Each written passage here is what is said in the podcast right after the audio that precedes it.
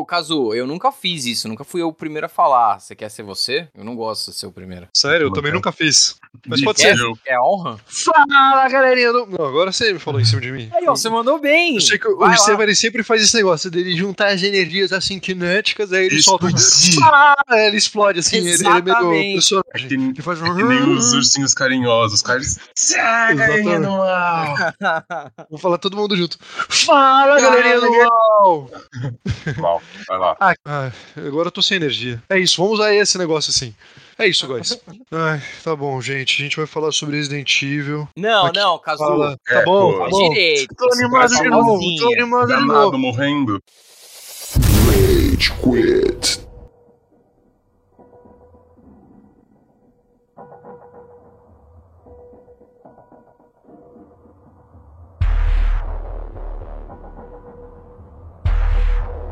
Fala, galerinha do mal! Quem fala não é o Estevam, pela sorte de vocês, porque eu tenho muito mais conteúdo, cabelo, libido, talvez. Com Que certeza. isso? Tenho muito mais libido que o Estevam. Se bem que ele é espanhol, hein? Hum. Eu tô aqui com o Amaral. Não, você tem que falar, se você está aqui escutando o Rage Quit, como é que ele faz todo episódio? É, esse que aqui é o Rage Quit. Nossa, a gente escuta É isso verdade, é toda verdade. semana e a gente não lembra, mano. É que eu já entrei no Unisson, agora sabe muito bem como é que a minha mente opera quando eu fico na mesmice. Mas esse aqui é o Rage Quit, o podcast mais passivo-agressivo da podosfera brasileira. E eu tô aqui com o Amaral. Agora foi. Senhoras e senhores do júri, te corri! E um convidado ilustre que já participou de outros casts. William. E aí, galerinha do mal! Vamos falar de um jogo muito bom. O Willy, ele sequestrou minha filha, colocou a minha filha com parasita, porque ele falou, Sim. cara, se vocês gravarem esse episódio sem mim, é, é, eu vou devolvê-la controlada, você vai ver. Levei ela pra Espanha, pus ela num castelo, a torre mais alta.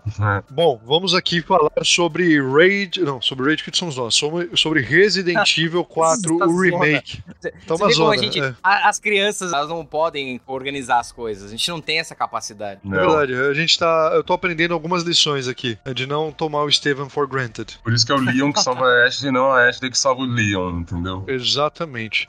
Mas a gente vai falar sobre Resident Evil 4 Remake, um dos melhores remakes da história, talvez, ou apenas uma, um update gráfico de um dos melhores jogos da história, ou não tanto assim, na verdade, talvez um dos piores Resident Evils. Muita controvérsia aí. A gente vai discutir aqui sobre como Resident Evil 4 mudou a fórmula há quase 20 anos. Ele saiu em 2004, então quase 20 anos. É, ele é de 2005 exatamente, eu acho. 2005, né? É, 20 anos Então, aí Caralho, já praticamente. tem quase, mano, tem oito anos essa porra. Ele já Sim. tá, É, o que- Resident Evil 4 original já pode comprar carro, fumar. Cara, exatamente. Ele pode fazer todas essas coisas e ele tem muito mais dinheiro e relevância do que, do que nós. Então, é isso. O, o caso tá Mas, novamente. antes né, de começar a entrar nesse tópico, Amaral, onde estamos nas redes sociais? Muito bom que você me perguntou, Kazu, olha só. Nossa, é muito melhor responder isso pro Kazu. É, você encontra o Rage Quit nas principais plataformas de redes sociais. Vai lá no Instagram, Rage Quit BR. Ontem o Kazu postou um vídeo de Breaking Bad sensacional, assim, é, Obrigado, Breaking Bad obrigado. a- é a série que ainda gera discussão e ainda gera coisas pra gente olhar e analisar e falar e vira e mexe pipoca um vídeo bom. Que, como eu falei em outro episódio aí, não é aqueles shorts de você sabia que o Leon foi baseado no Michael Jackson? Pouca gente sabe, mas não é esse tipo de merda. Tem um raciocínio, tem uma reflexão envolvida em cada vídeo, tem uma produção fantástica. Então vá lá no Rage Quit BR, dê um seguir. Siga a gente também no TikTok, em Rage Quit BR. Se você ainda usa o Facebook, além de mandar Minion e comprar coisas nos grupos de venda, também nós temos no Facebook, eu não sei qual, mas procura aí, dá seus pulos. Se você usa o Facebook, você sabe encontrar. Não deixe também de nos seguir nas plataformas de áudio. Nós somos um podcast, então entra lá no seu Spotify ou no seu agregador favorito, SoundCloud, iTunes Podcast, esse tipo de coisa. Dê um seguir, não vai baixar o episódio automaticamente, mas já vai avisar você quando aparecer um novo bonitinho, para que você escute o podcast assim que sair do forno. Afinal de contas, quem faz esse podcast é você. Maravilha.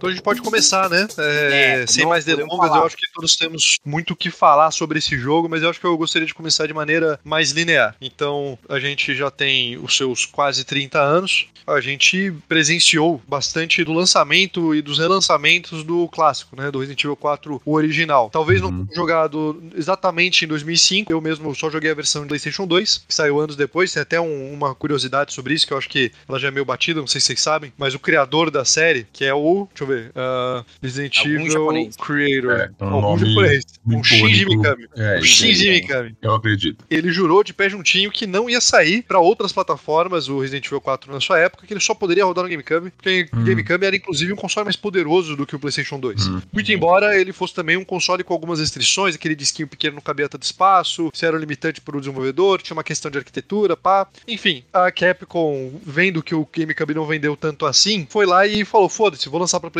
2 mesmo. E aí isso foi uma das coisas que impulsionou o Shinji Mikami a sair da Capcom. Mas enfim. Uhum. Eu joguei ele no PlayStation 2 na minha versão piratona, que já tinha ali modo mercenários, tinha o modo Uhum. da Ada, né, a expansão, esse tipo de coisa. E vocês, senhores, qual foi o primeiro contato de vocês com Resident Evil clássico, o original? Meu, eu joguei o Resident Evil 4 no Wii em 2007. Caraca. Isso que você falou do Resident Evil ter saído em outras plataformas da real, tanto que saiu, acho que é o videogame que mais saiu em plataformas diferentes, se eu não me engano. Ali com ele Skyrim, assim, né, tipo, É, em Tipo, uma relançamento. dezena de plataformas diferentes. E eu joguei no Wii, eu joguei uma cópia pirata em japonês. Eu falei, vou até o fim. Caralho. Não entendi nada.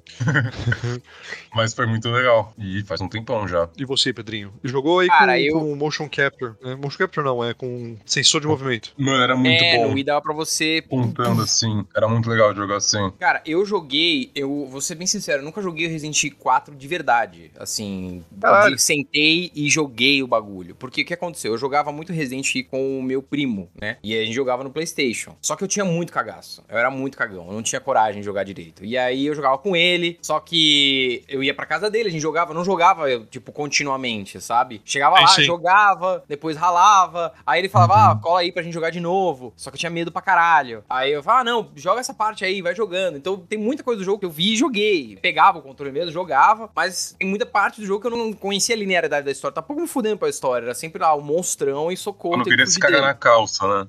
Exato.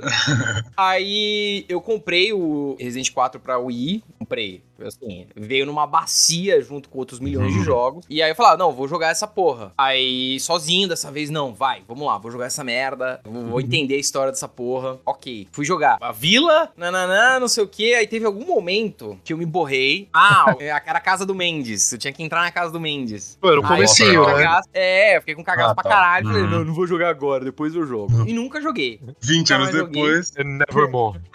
Então, assim, era um jogo que eu sabia o final do jogo, eu sabia, já, já tinha visto a Ada salvar o Leon várias vezes. A parte da ilha que eu conhecia era o final, era o boss final, mas lembrava da parte que você tirava o, o parasita. Mas, assim, eram muitas memórias antigas e muito, assim, fragmentadas. Eu não conhecia, não tinha Uhum. jogado, sabe? Cara, é. Bom, É. acho que sobrou eu, né? Mas basicamente, cara, eu tenho uma relação até parecida, porque eu acho que eu já comentei aqui no cast, eu tenho uma leva aí de primos que é mais velha, e eles gostavam muito de coisa de terror, assim, eles adoravam Fred Krueger, Jason, e são coisas que eu tinha um relacionamento quando criança, mas eu tinha muito medo, e eu nunca cheguei realmente a assistir de maneira completa, assim, sabe, numa sentada. E com Resident Evil era parecido, eu via ele jogando Resident Evil, eu morria de medo, e eu pensava, tipo, pô, quando eu ficar mais velho, eu vou gostar dessas coisas, vou ter coragem. E o Resident Evil 4, eu ia na casa do Iago, e ele tinha PlayStation 2, eu não tinha, eu tinha um GameCube, mas eu não comprei o Resident Evil 4, até porque GameCube, tipo, era muito mais difícil piratear, então você, e Era. assim, acesso a, a videogame no Brasil. era impossível na época. Então, Eu acho que é, na época se para impossível, mas a questão é que mundo de games no Brasil era muito diferente nessa época. Tipo, você não tinha Sim. essa cultura, você não tinha americanas vendendo, tipo, um monte de jogo, Uhum. você não tinha store online pra comprar. Então, tipo, cara, tinha alguns jogos ali que me davam, que eu conseguia comprar, mas não tinha essa coisa. Então, Resident Evil 4 não tinha, por exemplo. E aí eu tive contato na casa do Iago, e o Iago, ele era o cara que, mano, ele ficava fissurado no jogo. Então, a brisa dele era ficar no speedrun e pegar a Magnum com munição infinita. Uhum. Então era um Resident Evil que, tipo, porra, pra mim não parecia um jogo de terror. Parecia mais um jogo de ação que tinha aquela estética. Então,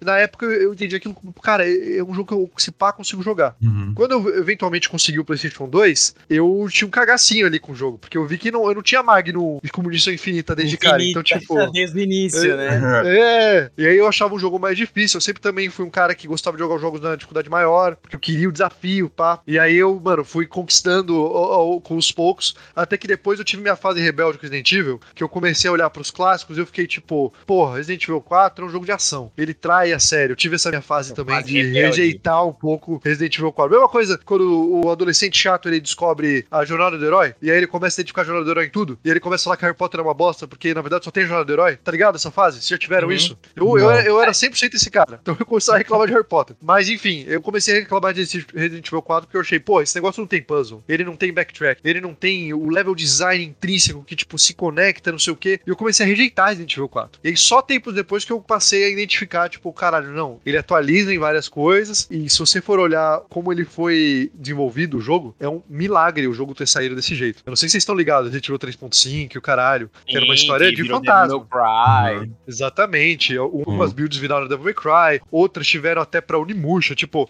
a Capcom nessa fase, assim, no começo da geração do PlayStation 2, os caras começaram a, tipo, entender como é que eles iam fazer a atualização de Resident Evil. E nessa, cara, eles lançaram um monte de franquia. Lançaram Minimusha, lançaram Devil May Uhum. Cry. E tiveram algumas builds, inclusive do Resident Evil 4, que nunca foram pra frente, até com o Leon enfrentando a armadura de fantasma, né? Que é um negócio que no remake aqui eles até trouxeram de um certo modo. Achei bem interessante. E são ideias que no Resident Evil Village eles começaram a flertar um pouco mais. Com essa coisa de, tipo, sair do terror biológico e ir pra um terror mais místico, É, fantasma Natural, assim. espiritual, Hum, que é. depois amarra tudo e fica de novo como uma coisa de arma biológica. Mas eu acho super interessante como a Capcom, no ponto de vista dos bastidores, eles foram meio que se vira nos 30 ali e o Resident Evil 4, cara, foi desenvolvido em pouquíssimo tempo. Uma Uhum. coisa bem inacreditável, inclusive, como ele saiu. Cara, É, e é o- bizarro como ele representou pro Resident Evil, tipo, sim, foi uma quebra de paradigma que a gente não viu voltar, que o Resident Evil só saiu no 7, né? Sim, é um Uhum. jogo de ação, mas é um jogo com ambientação de terror, dá medo pra caralho. E ele meio que jogou a Capcom pra um beco sem saída, que foi o Resident Evil 6. Eu e o William, a gente tá jogando agora o Resident Evil 6. Mano, Dramático. Mano, vocês estão É jogando por muito onde? Pro. PlayStation 5 mesmo? Pro Play É. 4? É? Mano, que Assim. da hora. é horrível, Nicastro. É muito ruim, mano. É muito da hora de jogar,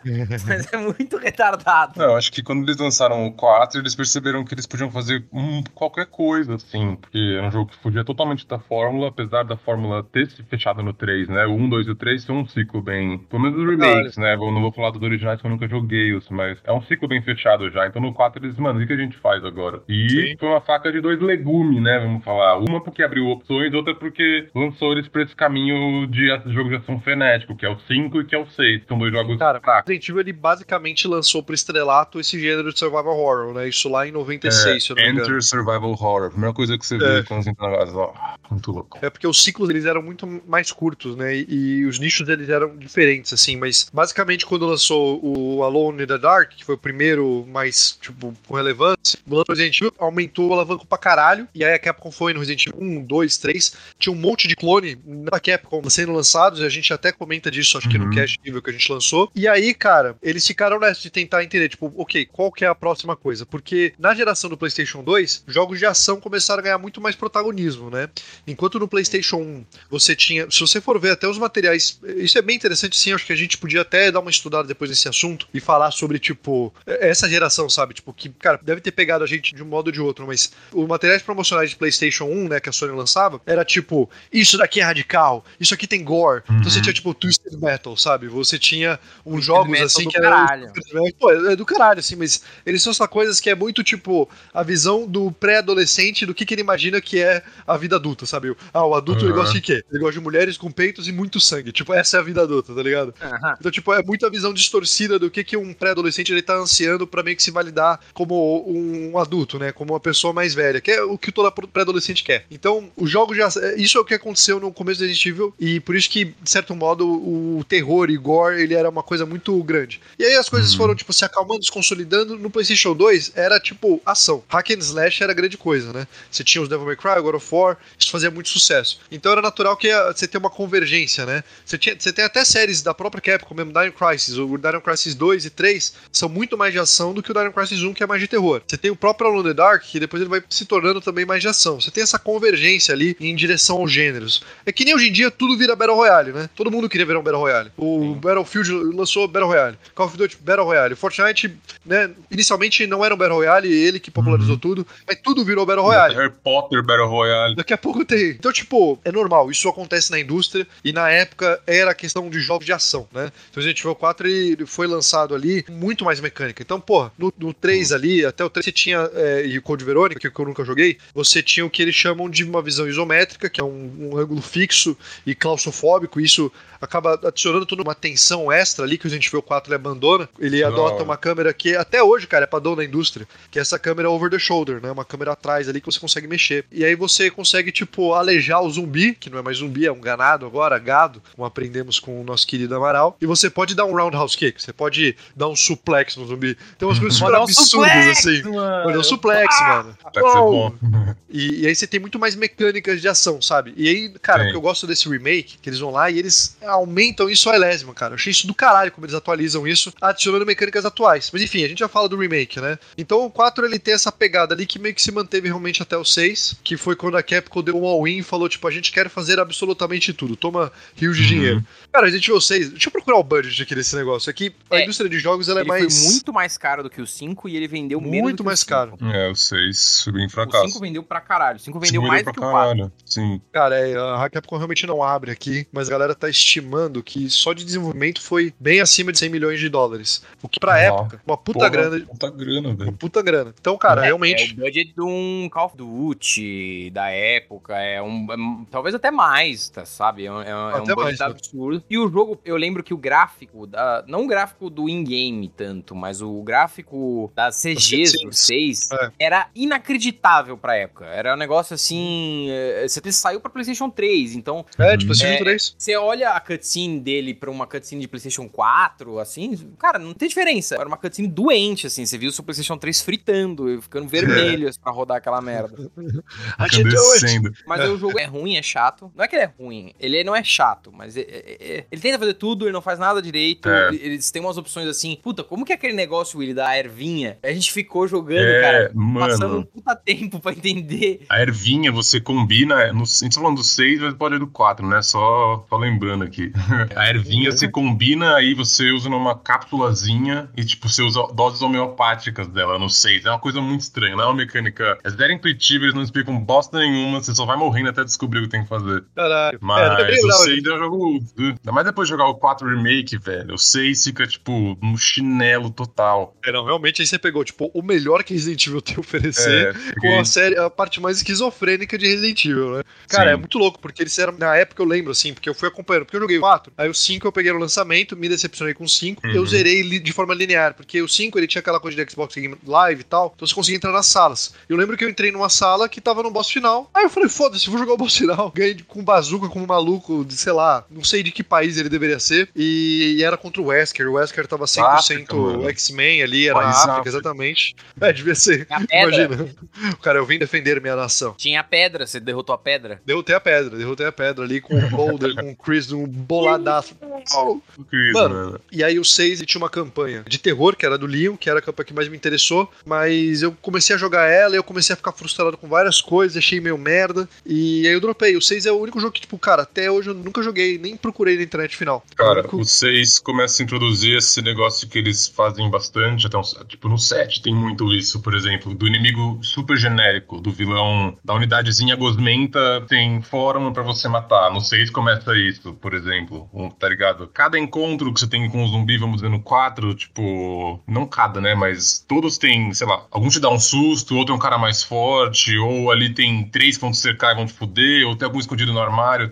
Todos são meio que especiais, assim, tipo, eles são pensados. Agora no 6 é tipo uma horda de um monte de cara em cima de você, fuzila todo mundo e vai pra próxima sala. Tem uma É, diferença, assim, já. Tipo, é bem mais genericão, assim. É, o level design é, é, é bem. Cara, a gente tá meio que falando tanto do Resident Evil antigo, Willy, porque eu e o Kazu, nós somos a resistência no Rage Quit que É. gosta de Resident. Porque assim. É. Ninguém joga, é um saco, a gente nunca pode. Saiu o 4, É. o Kazu já jogou, eu demorei um pouco mais pra jogar, só fechei agora essa porra. Uhum. Mas assim, não tinha com quem conversar aqui no Rage Quit, porque a galera de não mané, joga. mano. O que vocês fazem nesse mané. Não canal? joga Elden Ring, não faz essas coisas assim que são básicas pra qualquer um que Aham, se diz, aham. assim, né? Que quando você vai lá tirar o seu RG Gamer, não é? A sua Uhum. carteirinha, O tá na mínimo prova. ali, né?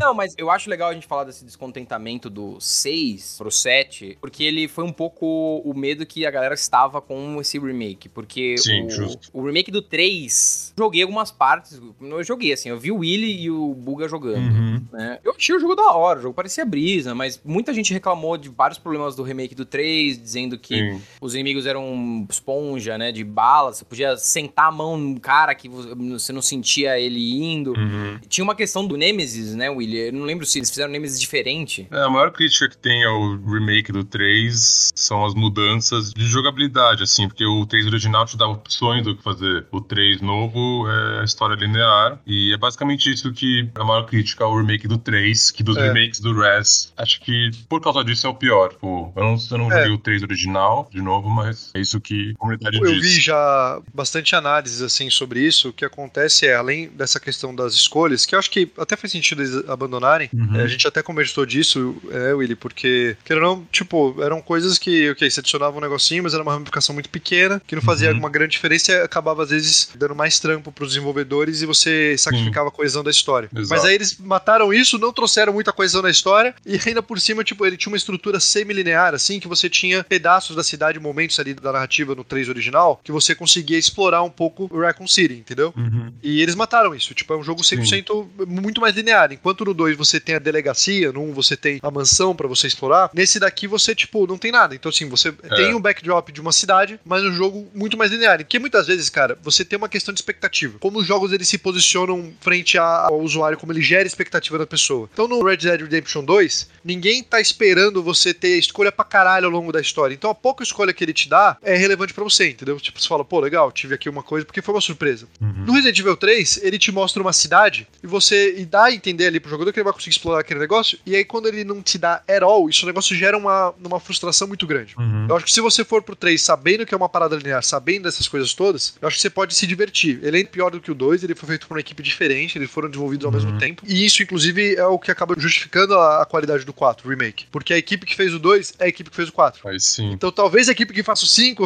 cague tudo, porque, tipo, talvez seja a mesma equipe do 3, entendeu? Talvez os caras sejam só menos talentosos, pode ser. Mas é, é, é meio que isso, assim, tipo, a galera tava. Eu não sei se é temerosa, eu acho que a galera tava com uma expectativa muito alta e ele entregou. Ele entregou pra caralho. Eu acho que É. tinha umas pessoas como eu que eu queria que a Capcom fosse lá, ao invés dela pegar e falar, tipo, não, vamos double down na ação, que foi meio que eles fizeram, eu queria que eles double down no terror. E eu acho que eles conseguiram, agora tendo jogado o jogo inteiro, tem momentos que são mais de terror, e eu aprecio eles, e esteticamente ele consegue é, trazer esse clima e induzir, tipo, sabe, essa, essa, essa Sim. ansiedade ali no jogador, mesmo que mecanicamente e, e do level design mesmo seja muito mais voltado pra ação mesmo. É, essa é a minha leitura ali, tendo jogado agora o jogo todo. Não, com essa expectativa eu tava. Cara, eu falei, não, dessa vez eu vou jogar o 4, né? E eu sabia que o 4 era, puta, um dos jogos mais importantes da indústria, papapá, não sei o quê. Vamos jogar e vamos jogar direito dessa vez, né? Vou sentar e jogar desde o início. E, cara, do caralho, é completamente retardado. E, inclusive, é bom que Góis e Challenge estejam aqui, porque assim,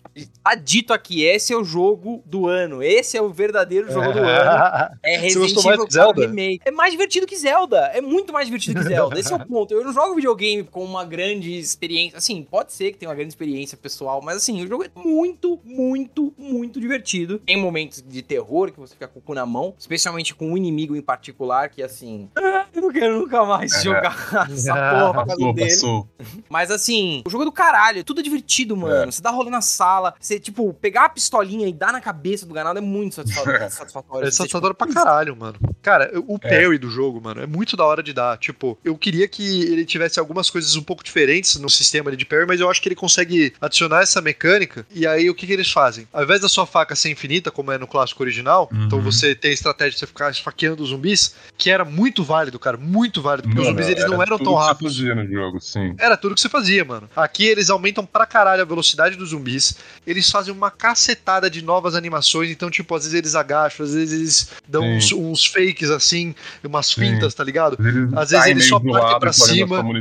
Exato, tipo, mano, eles eram meio que meia transformações, eles fizeram transformações inteiras, fizeram Uhum. aquele parasita nas costas. Cara, eles variaram pra caralho. E é um negócio que fica meio Muito. inusitado, assim, você não sabe exatamente o que, que vai acontecer. Então, isso, de certa forma, cria pílulas de terror, assim, porque é uma coisa meio parecida até com, tipo, pô, você não sabe a curveball que o negócio vai jogar na sua direção, tá ligado? Sim. Isso é muito foda, cara. Ele tá sempre te mantendo, tipo, on the edge, assim. Eu achei do Uhum. caralho a experiência de jogar Resident É, Evil 4. O que eles deram uma puta maximizada assim foi no ritmo do jogo. Eles condensaram alguns capítulos, eles cortaram algumas coisas que eram meio excessivas mesmo, mas tipo, eles condensaram os pontos fortes e cada capítulo que você joga você tem uma noção, você sabe dizer o que você fez, né? Ele sabe dizer o ponto que você tava, onde você chegou e o inimigo que foi mais difícil, você sabe dizer a intenção daquele capítulo. Isso eles mandaram muito bem. E outra coisa que você chegou a mencionar, Lucas, é que a variedade de inimigos é incrível, velho. E isso ajuda a experiência, porque todo capítulo, de novo, tem uma coisa que você não espera que vai acontecer. E isso é muito bom para você ficar ligadão, pra você ficar tenso, pra você chegar no final do jogo e saber, meu, eu não posso me acomodar porque vai ter alguma coisa que vai me fuder aqui. Pra caralho, então eles mandaram mano. muito bem nesse aspecto. E é da hora, porque você tem meio que curvas de quanto você tá mandando bem barra É. quando você É. tá na roça. Você vai subindo, Você-. Aí só. É, porque assim, você chega numa sala, tem alguns momentos no jogo que você chega numa sala, você tá fodão. Você tá Uhum. pá, não sei o quê. Eu, vocês jogaram qual dificuldade da primeira jogatina? Eu joguei no hard. Eu joguei no normal a primeira vez. É, eu joguei a primeira normal, agora eu tô na minha segunda no hardcore, aí batendo cabeça. Tem momentos tensos logo no início, que você vai se fuder, aí aparece o inimigo novo. Aí tem momentos que você tá tipo bowling, assim, pá, pá, Uhum. pá, pá. Pimpão. Beleza, pimpão. Aí quando você tá todo pimpão, aparece um, o zumbi que, se ele levantar, ele levanta mais forte, mais putaço. E aí você, tipo, se você lenhar ele, ele vai continuar indo na sua direção. Aí você, opa, peraí. Ele tanca você pra caralho, mano. O que Aí tá tem com a o que cabecinha assim, a não é? cabeça. É. o de virado assim, cara. É. Nossa. É meio Mike E- Tyson, né? Não tem pescoço e ganha bucho de força.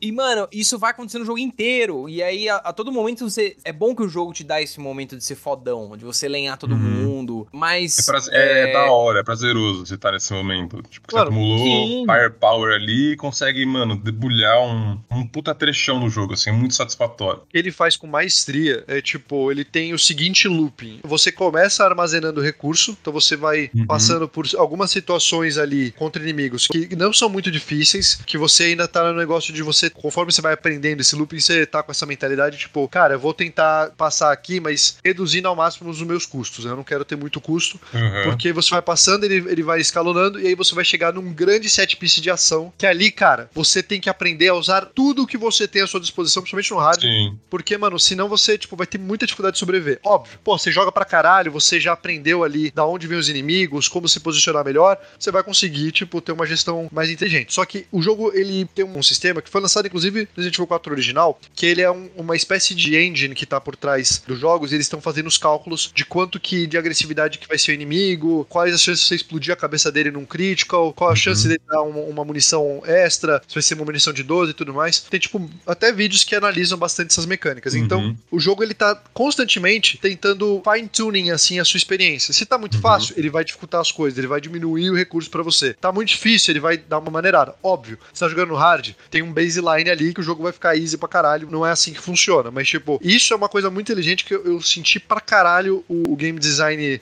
fantasma ali manipulando a minha experiência pra ela ficar tipo o mais otimizada possível. Achei do caralho. E quando Isso é eu legal aprendi esse, esse flow, porra, porque antes eu tava. Somente pra mim foi o- um, um gargalo que eu tava com dificuldade pra caralho de passar. Acho que eu até conversei com você, Will. Cabine Que era a missão, a cabine. Mano, É. foi a primeira parte que eu falei, Ó, caralho, tenso. velho. Porra, eu não morri em nenhuma pedaço até aqui, agora eu tô Uhum.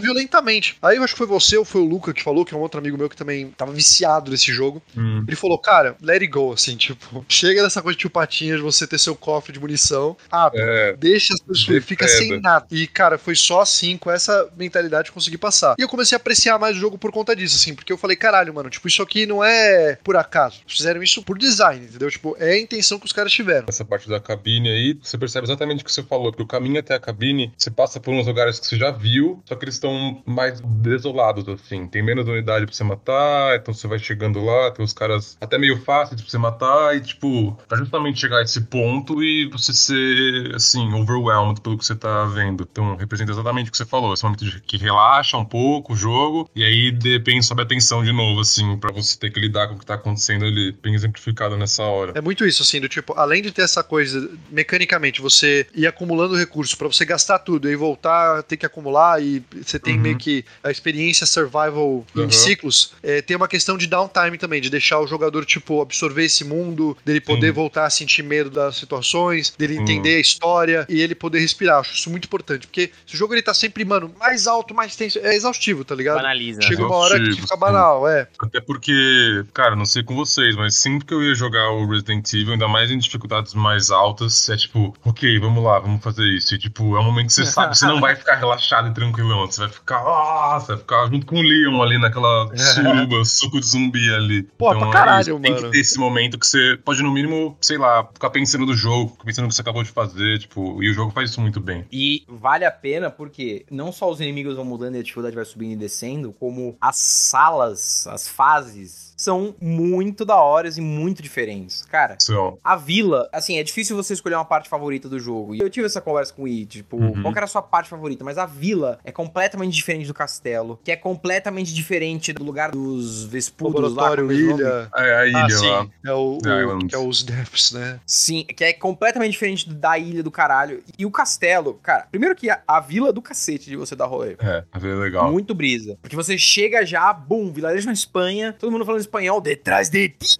E aí, É. tá, não sei o quê. Aí O você chega no forasteiro! castelo. Forasteiro! Mano, aí você chega no castelo, o castelo é do caralho. O castelo é um lugar bonito, bacana, tudo não sei o quê, cheio de armadilhazinhas e coisinhas. Sim, todo mirabolante, assim. Cara, e é da hora dar né? rolê, é estrutura tipo- bizarra, sim. Pra caralho, mano. Eu, fiquei degustando o jogo. Eu andava muito devagar. Eu demorei 20 e tantas horas pra jogar a primeira playthrough. É, Porque eu ficava realmente olhando ali bonitinho, eu gostava de prestar atenção.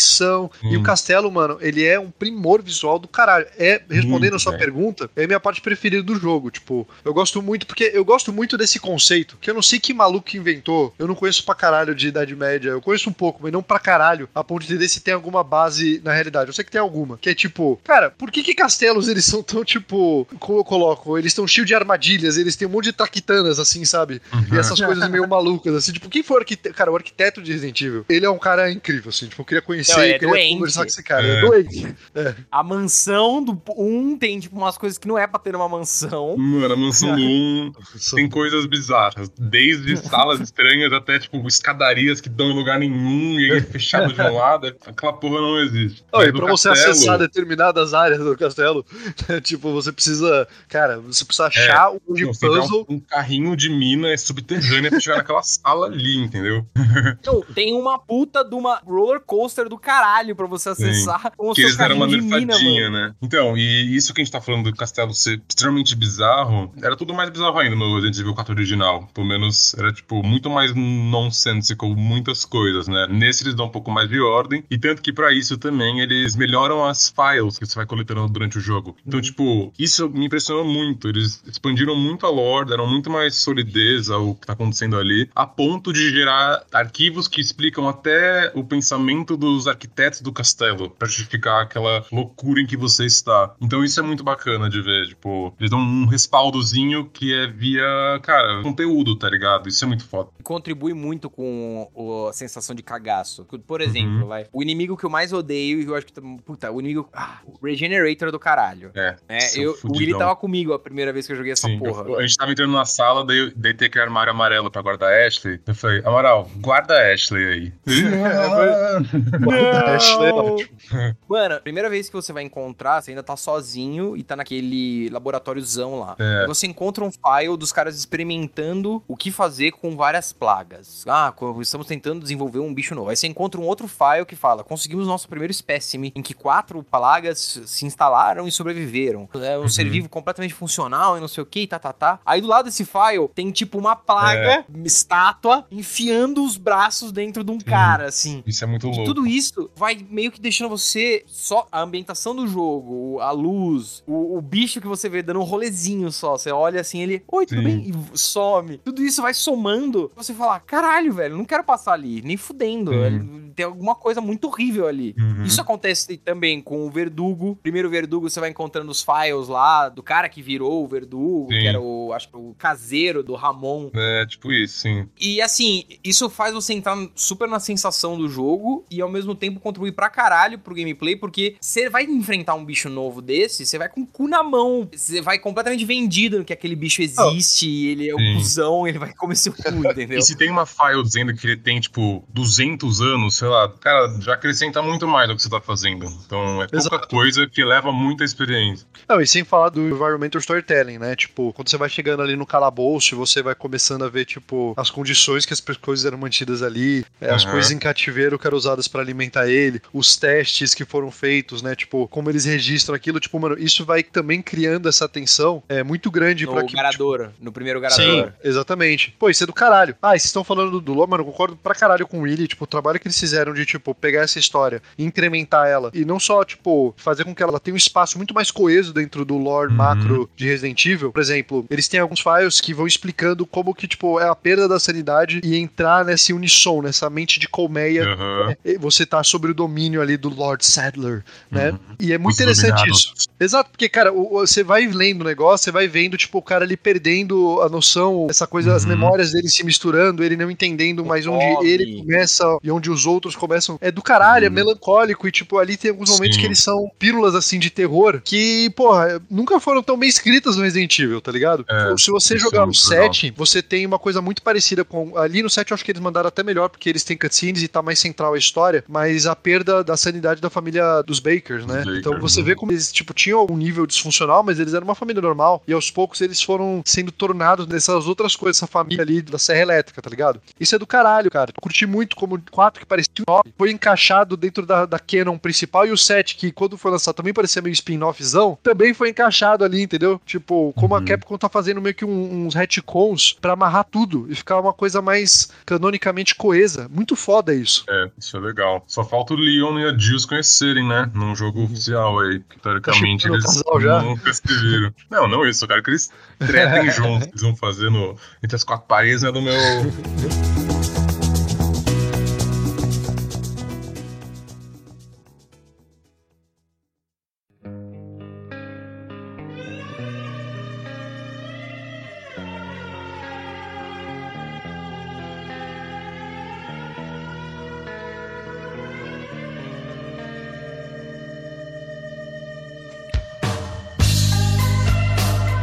o Castelo, você perguntou da parte mais parte favorita, eu acho que a minha é o Castelo, velho. O Castelo é um personagem em si, comentei com você. Ele- todas as salas dele são extremamente particulares, assim, com suas sketches ou coisas muito realistas, assim, como um dungeon cheio de coisa de tortura pendurada, o carrasco ali, tipo, preso há anos, tipo, o Castelo é muito foda, eu acho muito foda. Eles cortaram o suficiente pra deixar ele ainda mais interessante. Aquela sala de laser não tá mais lá. Aquela sala de laser era muito X, por exemplo, vocês se lembram disso. Ah, eu- como ele No passava, original. né? Que você tinha que fazer o Quick Time Events lá. É, Era então, muito eles, X. Eles mandaram isso pra Ada e agora tá na, na ilha. Então faz muito mais sentido, tá ligado? E dessa maneira eles tornaram o castelo ainda mais. Jogando o 4, o remake, tendo jogado muito original, quando eu tava jogando o castelo eu já tava ficando nervoso. Eu tava ficando ansioso. Falei, puta merda, vai ser. Vai vir a parte mais tensa do jogo inteiro, que é o castelo, que é tudo sombrio, que é tudo gigante, que tem uns puzzles foda, cheio de ganada, aquela Waterhall. Mano, quando eu jogava o original, no Wii, eu joguei um monte de vezes. Se eu joguei esse muito, eu joguei o outro ainda mais. Mas uma das coisas que me fazia pensar duas vezes era, mano, será que eu tô afim de passar pelo Waterhall de novo? E pela cabin, e pelo re- regenerador? Será? É, o regenerador, é- ele é uma barra junto com o Waterhall, assim. Ele é. Puta. Ah, eu vou jogar de novo, vou ter que passar por isso de novo, mano. Sim. E aí, Pedrinho, qual que é o seu a parte preferida? Que se você me respondeu. Mano, eu acho muito da hora, é tenso. né? Eu, eu curto muito a vila, acho do caralho a vila, a experiência de você entrar nesse universo paralelo de prima. Eu curto o, o barquinho, você dá rolê, Uhum. e aí do nada você tá na floresta amazônica, assim, perigosa pra caralho, com umas pedras. É, é muito. uma variedade muito brisa. Mas pra mim, a melhor sequência, assim, é a sequência de você. A Ashley é raptada lá pelo puto do Ramon. Hum. E aí você cai no buracão dos insetos. Você tem que passar por aquela parte ali da água, que dá um. Mano, é muito Sim. tenebroso. E aí você chega no pico do verdugo. E aí, puta, isso pra mim foi um momento muito foda de você. É tudo tenso, medo pra caralho, escuro, os bichos aparecendo, não sei o que. Aí você chega num pico, o jogo te dá 5 segundos pra você respirar. E daqui a pouco, mano, verdugo, que é o inimigo que é o chefão, eu achei, é o chefão que mais deu medo de jogar contra, né? Porque ele aparece aquela câmerazinha do Hunter dele indo atrás de você Uhum. e você não consegue sentar a mão nele. Sei lá, você vai lutar contra o Ramon ou mesmo contra o Sadler no final. Mano, você só senta o dedo com violência, você vai conseguir matar. Sim. Tipo, especialmente o Sadler no final, porque se você tiver sandbag algumas coisas, cara, você tá,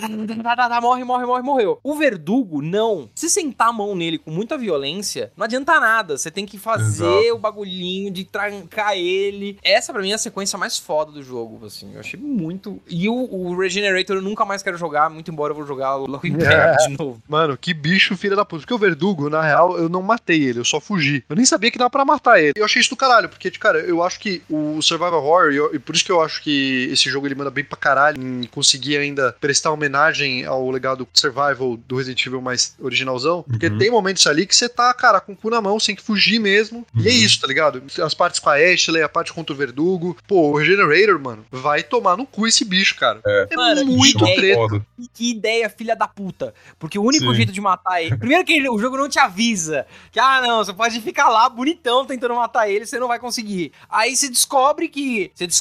Naquele momento eu só virei por ele e falei: o que, que eu faço? Porque eu não quero continuar nisso. Não, desce lá que você vai encontrar um scopezinha pra matar essa porra. Tá bom. Aí desci, puta, o rolê, o caralho. Aí você encontra o bagulho pra matar ele. Filha da puta, mano. A única arma que você consegue usar é a porra da sniper. Sim. E o bicho, ele não é um bicho de boa. Ele não vai lentão na sua direção. Não. Ele vai correndo, se mexendo de um jeito muito assustador. Se você der muito tiro, ele cai no chão e ele vai, tipo, nem uma cobra atrás de você. É, pô, inacreditável o que eles conseguiram fazer nesse bicho, na moral. Não, Porque exato. você tira as pernas dele, foda-se. Não é que ele vai cara. andando que nem tipo um, um cotoquinho assim, não. Ele vai que nem uma minhoca mesmo, cara. E é imprevisível pra caralho a movimentação. Mano, o, o desespero que esse bicho ele te dá É. é do caralho, velho. Tô Não, e olhando tipo na assim, scopezinha. você matar ele, assim, entrou na sala que ele existe, você fala, meu, fudeu, esse bicho não morre nunca, eu preciso dar um jeito. Aí você anda, anda, anda, acha o scope lá que você tem que usar, o termal. Aí quando você abre o scope primeira vez, agora eu vou matar esse cara. Você tem que dar, tipo, seis tiros perfeitos nele. Você fala, vai tomar no cu, velho, esse maluco é muito foda. Essa unidade é muito foda. vara, velho. É, é muito foda, velho. É muito do caralho. Sim. E, mano, isso é uma coisa que, tipo, o Amaral falou: ah, a vila tem biomas diferentes, eles conseguiram colocar o barquinho que você vai se costurando. Isso é do caralho. Tem parte que é gruta, tem parte que é desfiladeira, tem parte que é floresta amazônica, como você colocou. O castelo também varia pra caralho. E, mano, Uhum. esse jogo, palavra que fica muito na minha cabeça pra escrever ele é variedade. Tipo, Sim. cada sequência de ação ela é diferente da outra. Seja no posicionamento dos inimigos, que tipo de inimigos, Uhum. que situação ali A que eles vão colocar, deles. como as armas e tal. Cara, é fantástico. E às vezes eles Mano. colocam um monstro desse, porra, que muda toda a dinâmica de você jogar contra ele. Sim. Tem os bichos cegos lá, tem o, esse daí, É. tem os caras de O escudo. vermelhão, tem- o vermelhão. Os Nossa, eu achei vermelhão- muito louco isso. Muito, muito louco isso que eles fizeram. Mano, essa mosquinha do caralho lá. Uma avistador. É, porra, é do caralho que você, você tá É. naquela parte que você falou das depths, né? Da água. Mano, é muito foda. Às vezes você precisa ficar, Só tipo, sabe? É, cara. Mano, é do cara, Sim. cara, é incrível como esse jogo. Eles ainda colocam sequências, tipo, ou de Tower Defense, né? Que é pra caralho a cabine. Aham. Ou às vezes você tá na montanha russa da mina, né? Dos mineiros. Uhum. Como é do caralho essa sequência também. Ou às vezes você tá no jet ski no finalzinho do jogo. Tipo, mano, esse jogo ele é muito variado, velho. É muito, sim. Ele é muito variado. Surpreende demais esse aspecto aí. E valoriza muito o jogo. Tipo, muito. Você tá falando do survival horror, tipo, se você jogar em dificuldades mais elevadas, no próprio hardcore você começa a perceber isso já. Sim. Algumas munições são bem escassas. Tipo, óbvio que você pode craftar, óbvio que você pode conhecer o jogo e saber onde economizar, mas eu joguei no Professional também. Cara, você se sente num survival horror, na moral. Porque sua shotgun nunca tá carregado no máximo, tá sempre ali com quatro tiros e você tá, mano, cada tiro vai ser especial. Entendeu? Sim. Você sempre tá numa situação assim. Então, dependendo da dificuldade que você jogar, o jogo até dá esse aspecto do survival horror um pouco mais forte. É, Mas. isso é verdade. E agora, linkando com o início de toda a conversa, ele não é de fato survival horror, ele é um jogão de ação que dá um puta medo pela ambientação, um puta etc. O que eu Tem queria. trechos cena- bem de terror. Tipo, a da Tipo- Ashley, que você faz com a Ashley sozinha, mano. É, É a um parte puta mais de terror é ali, da Ashley. Tá muito exatamente. da hora, por sinal, mano. Tá Eu muito contei legal. pro Willy. Eu, a primeira vez que eu fiz, eu só me percebi que a luzinha travava a, Nossa. a- O o Fire negócio of no Galadriel ali. É, aí eu ficava dando rolê loucamente, assim, tipo, correndo Nossa. com a Ashley, desviando dos Você bichos. sofreu muito mais. Nossa, mano. O que eu queria, tipo, com algumas situações que eu acho que o jogo faz isso em alguns momentos. Mas, de novo, tipo, os caras eles tinham uma outra visão do que a que eu tinha pro jogo, eu, né, o incrível game designer. Mas fazer o jogador ter mais momentos que ele tá em fuga, tá ligado? Que ele, por exemplo, você tem o Silent Hill Shattered Dimensions, o jogo inteiro é meio que você fugindo. Eu não queria um jogo só assim. Ou o Alien Isolation também, cara, você tá fugindo pra caralho do Alien. O mesmo Resident Evil 7 lá, que você tá fugindo do Jack, né, o que é o Uhum. pai da família Baker. Então, tipo, eu queria ter essa figura que não é o Nemesis, porque o, o Nemesis você não faz muito isso, mas o Mr. X do Resident Evil 2. Sim. Pô, eu queria ter isso pra caralho no, no Resident Evil 4, acho que iria trazer mais essa coisa de medo. Porque, É. pô, você jogou o 2 Remake, pensa assim, qual que é o mais assustador? Não tô falando qual que é o melhor jogo, qual que você gostou mais de rejogar e tal, porque eu acho que nesse O aspecto 2 4 é muito foda, mano. É A muito infiltração na polícia ali, você se sente mal, sente mal. E quando aparece o Mr. X ali, uma unidade, um monolito imbatível, destruindo o tempo inteiro, você fala, nossa, o que eu faço? É muito louco isso. E no 4, de fato, não tem essa mecânica, que eles põem em quase todos os jogos, na real, né? No 7 tem, no 1, no 2, no 3 tem. No 8 tem também. No 8 tem. É, Tem a lei de Dimitrescu, É, né? quando ela fica te perseguindo ali, ela bem parece muito. Que tem uma coisa que eu sei que eles têm que fazer isso, porque meio que não tem jeito, senão não é jogo. Mas, tipo, tanto o Mr. X como a lei de Dimitrescu, eles são incapazes de entrar no seu santuário ali, que é o Save Room. Aham. Ah, E eu acho que é legal, Melhor mas eu queria que tivesse uma desculpinha dentro do lore, Sei. assim, do tipo, sei lá, se a lei de Dimitrescu não pode passar de prata, é a porta de prata, sei lá. Não sei porque que na mansão dela ia ter uma porta de prata, que ela não pode passar, dado mas isso, só né? alguma coisa ali pra, dado isso, tipo, Sei. eu só queria ter essa desculpinha ali e eu queria que em algum momento esse santuário do jogador, o momento de respiro, ele fosse traído, tá ligado? Vai- Isso Nossa, iria, não. iria gerar um terror. Last of Us all over again, né? Que você tá ali fazendo sua arminha, meu momento de mexer na minha arminha. Daqui a pouco, Plou, vem aqui, cuzão. Não, cara, 4 eu tenho a desculpa. No 4 é, os ganados têm medo do mercador. O mercador não é um Sim. cara razoável, ele não tá ali pra brincadeira. O único amigo dele é o Leon e pronto, acabou. Não, eu falei com o Amaral, você tá entendendo errado o jogo. O jogo você joga até encontrar o mercador. Aí no mercador você joga. Aí você passa o jogo até encontrar ele de novo. Os jogos são na parte que você tá com o merchant ali. Essa é a melhor parte do jogo. É, essa, cara, quando você vê aquele foguinho roxo, é tipo... É, essa. Ah, Ah, vou co- conversar Nossa. com meu brother, mano. E aí, como é que você tá? De boa? Ô, você tem produto novo, cara? Rubies pô. Rubbish. O jeito que eles expandiram o papel dele também foi muito legal. Que agora ele tem os challenges dele, que é mu- Uhum. uma ótima forma de você fazer o backtracking de forma. Sim. que é opcional pra caralho pros jogadores. Colocaram umas side quests, umas missõezinhas ali que ficaram bem legais e algumas são tretas, mano. Tipo, na parte da vila tem aquele cachorro do demônio. Puta, é Sim. difícil aquele bicho. Foda. Ou os caras da armadura também no castelo. Cara, achei isso Nossa, muito da no hora. Castelo esse é muito É difícil, difícil, de lidar. Cada terço do jogo, né, tem um vilãozão que o mercador pede pra você ir buscar. E o do Castelo, que é o, o Cavaleiro, cara, é muito foda, velho. Esse cara é muito difícil de É vencer. difícil mesmo. Eu achei o pior de todos o Super Regenerator, mano. O Super Regenerator. Esse é foda Cara, também. e ele dá muito medo porque o Regenerator ele anda rápido. O Super Regenerator, É. ele corre, mano. E ele vai. É, é antinatural o jeito que ele anda. Tipo, Sim. uh, vai tunelando e ele pula Ele a estica os janela. bração assim, você também. Cara, ele é muito foda de lidar. E você É chega na sala onde ele tá, ele tá parado te esperando ali. Tá. Aí você fala, É. mano, nenhum outro tava assim, me esperando. Esse cara tá me esperando, velho.